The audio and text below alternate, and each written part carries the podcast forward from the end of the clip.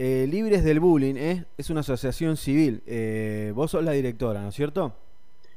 Sí, Libres del Bullying fue fundado como equipo, digamos, lo fundé hace casi 20 años y después le dimos la forma de asociación civil para poder llegar muchas veces a este, empresas que nos solicitan este formato como para poder patrocinar y ayudar este, a distintos establecimientos, distintas instituciones. O sea, la forma de, asociación tiene unos años, el equipo tiene muchos más, y yo particularmente empecé con la temática en el año 96 aproximadamente, pre-internet y pre-saber que se le podía llamar bullying a esta estructura sostenida de hostigamiento entre pares que necesita de estrategias de prevención muy puntuales y muy estratégicas como para no empeorar el escenario, ¿no? Bien, eh, últimamente, eh, o hace poquito, ah, salió una noticia de una chica que perdió su vida eh, por un desafío en TikTok, ¿no? no, sé cómo era, no, estoy interiorizado bien cómo fue, pero se quedó sin, sin se, se, asfixió y se murió. Es así, ¿no es cierto? Sí, es así, es una nena que vivía en Italia, ya hemos tenido acá en Argentina también, por ahí no con el mismo desenlace, pero el año pasado un, chiquito que en una terraza de La Plata también quería filmarse, quería hacer videos para TikTok con, con el teléfono volando, ese teléfono se le, se le voló y para agarrarlo también se cayó de un quinto piso y por suerte estuvo bien después, ¿no? Pero este tipo de, de accidentes, entre comillas, surgen a partir de una de las opciones que tiene eh, TikTok, que no, no, es nada contra TikTok, podría ser cualquier otra red que plantee eh, desafíos similares. En las redes está lleno de situaciones en las cuales los chicos tienen que cumplir con ciertas actividades como para no quedar como tontos, para no quedar como como los que no pueden, para no pertenecer. En su momento también cuando surgió la ballena azul nos preguntábamos lo mismo, ¿sí? Hay, hay alguien que le plantea un desafío a un niño o una niña que se siente de alguna manera impedido hacerlo porque si no se va a quedar afuera de algo. Y ahí no miren las consecuencias. Entonces TikTok plantea esto ahora, los chicos están muy volcados a hacer videitos de TikTok, las familias muchas veces no evaluamos los riesgos que tiene darle un teléfono celular a un niño y eh, hacer como que, bueno, uno está mirando y cuidando, pero en realidad el niño la niña están solos con ese dispositivo, con cantidad de redes sociales que parecen un juego, pero que siguen siendo redes sociales por las cuales los chicos pueden acceder a gente desconocida, pueden hacer cosas que los ponen en riesgo, pueden estar demasiado tiempo, pueden incluso en TikTok hacer videos que eh, como se filman ellos mismos reaccionando frente a los contenidos que tiene otro. O sea, favorece y genera muchas situaciones de burla, de desprecio, de comparación. Los chicos se comparan y si se sienten un poco menos que el otro, hacen cosas como para subir posiciones. Bueno, todo esto es lo que está en juego eh, en TikTok. Son cuestiones que es uno de nuestros ejes de trabajo desde Libres de Bullying, qué pasa con las redes sociales, qué pasa con los chicos, la construcción de su identidad, la, autoestima, cómo se va construyendo esta autoestima y este, este sentido de, del propósito de quién es uno en las redes sociales. Y hay mucho para seguir trabajando, ¿sí? con las familias, con los docentes, con las eh, asociaciones civiles, con todos aquellos que estamos en contacto con niños, adolescentes y sus familias. Eh, hace poco hubo, un challenge eh, que, que, te hacían saltar y te hacían como una zancadilla, no me acuerdo cómo era, pero te caías de nuca al piso, ¿no? Eh, te podía romper la cabeza. Eh, eh, a raíz de eso, por ejemplo, no sé, o, te lastimás, pero a ver, ¿cómo, ¿cómo tiene que encarar un padre a un chico y decirle, bueno, a ver, porque a veces los, chicos lo toman a los padres como, para, no, estás exagerando, viejo, estás exagerando, vieja. ¿Cómo, ¿Cómo encara, cómo se encara esta conversación? Y hay chicos que son más influenciables que otros. ¿sí? Hay algunos que uno le, saca el tema y le dice, yo ni loco hago una cosa así. No solamente en relación al daño a otro, como podía ser ese reto de la, de la zancadilla, en donde como todos lo empiezan a hacer, ¿no? este efecto de la masa. Si todos lo hacen, yo también me sumo y me olvido de todas esas precauciones que yo conozco que tengo que tener. El efecto ganado. Sabemos que hay cantidad de chicos que jamás harían una cosa que le genere daño a otro o le genere daño a ellos mismos. Ahí está el trabajo de los padres. ¿No? De por un lado ver eh, cómo se evalúa, cómo se registra, cómo se acerca uno al cuerpo del otro, hasta dónde se conecta o, lleva, este, eh, hace lo que la marea dice, se deja llevar por esa marea. Eh, muchas veces los chicos dicen, no, para no hacer algo yo tengo que decir no lo quiero hacer. Nuestra propuesta es decir, no, por ahí no hay que decir nada, pero hay que correrse, ¿no? Si todos están burlando de alguien, bueno, yo no me río, por lo menos. Si todos hacen este juego y este reto de la zancadilla, uno no tiene que decir, che, no lo hagan, pero por lo menos puede dejar de hacerlo, no, no sumarse a este contagio que hay muchas veces masivo y trabajar desde los padres para que los chicos no se dejen influenciar. ¿Cómo lo hacemos? Sí, tratando de hacer chicos que no sean tan sumisos, ¿no? Tan obedientes a todo lo que uno le dice, que cuestionen a veces es un poco incómodo para nosotros, porque es mejor que los chicos nos hagan caso en todo. Pero uno de los aspectos me parece que hay que trabajar con los hijos es ese, es decir, mira, cuestionate las cosas. Eso que te están proponiendo, ¿te hace mal a vos? ¿Le hace mal a alguien? Si es así, podés elegir no hacerlo. Y también la autoestima, o sea, vos no tenés que construir un súper eh, chico, una súper chica que se banque cualquier cosa para ser querido, porque uno vale con sus errores, con su no poder, con sus dificultades, son todos los aspectos que uno puede decir que importan en la crianza de estos tiempos, ¿no? En, eh, eh, que un, hijo no, deje, no, se deje llevar o no haga todo aquello que el contexto le pide. Eh, María, hablando de la autoestima, la importancia, ¿no? Para, para, uno de estos chicos, de si le ponen, los amigos le ponen me gusta, los compañeros le ponen me gusta o no le ponen me gusta, ¿cómo, cómo afecta esto en la autoestima de los, de los niños, de los chicos? Muchísimo, muchísimo, y la verdad que cada vez son más chiquitos los que ingresan a las redes. Imagínate, cualquiera de los que nos está escuchando, que se imagine qué le pasaría si sube algo, un posteo a Instagram o a Facebook, de, de acuerdo a la edad ¿no? y a los lugares donde uno está, y permanentemente le empiezan a, lo empiezan a agredir o simplemente nadie lo registra. ¿No? Como que es una época en la cual parece que la gente se mide en función de los seguidores y hay que hacer un trabajo muy consciente como para estar a salvo de esto.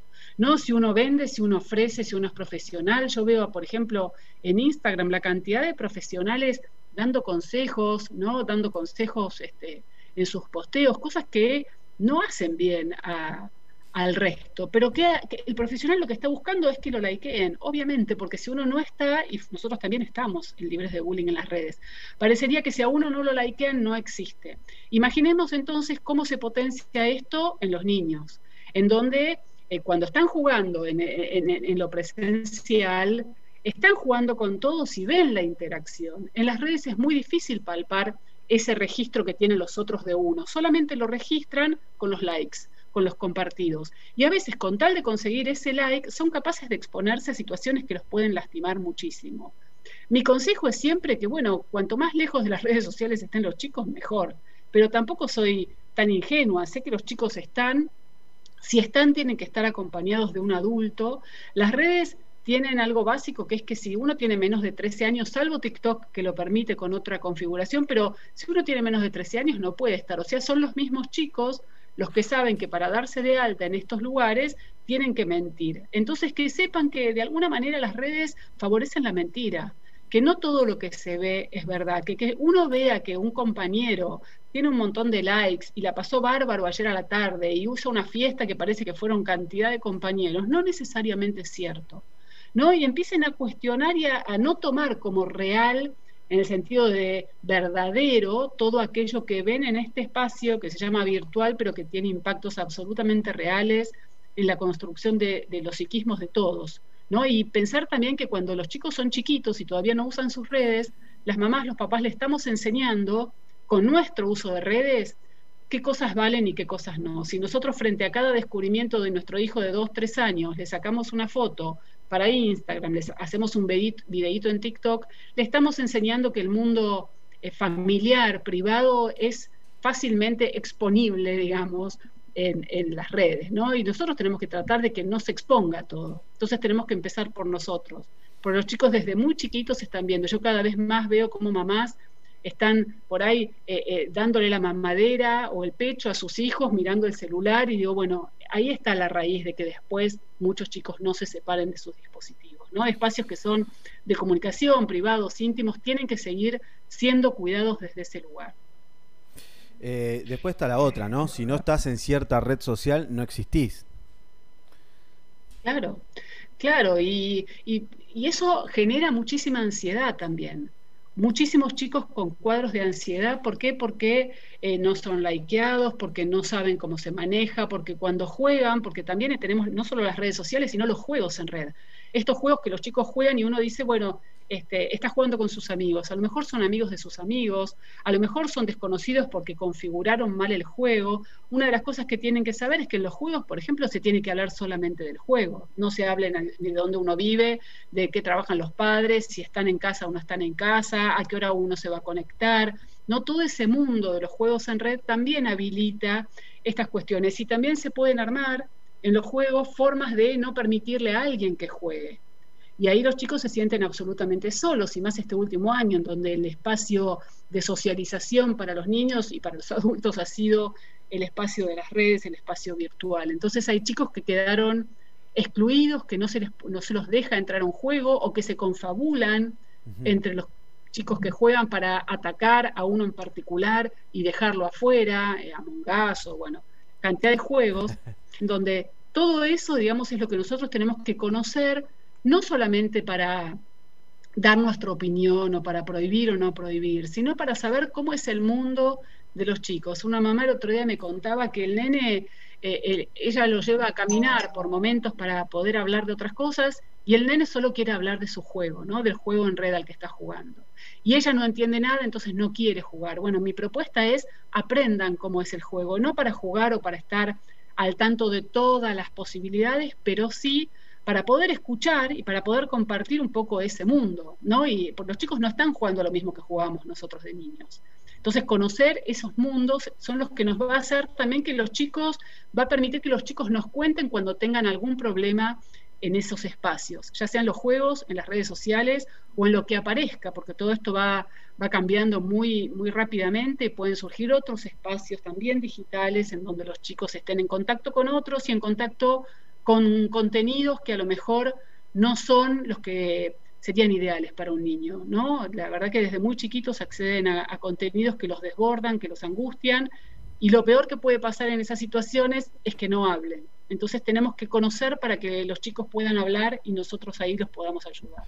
Sí, eh, eh, que estar al tanto, ¿no? De, de, tanta contaminación hegemónica, ¿no? De, cuerpos perfectos, de ropas de mm. marca, de fotos de gente muy feliz en Instagram. Todas las fotos son de, eh, felicidad absoluta.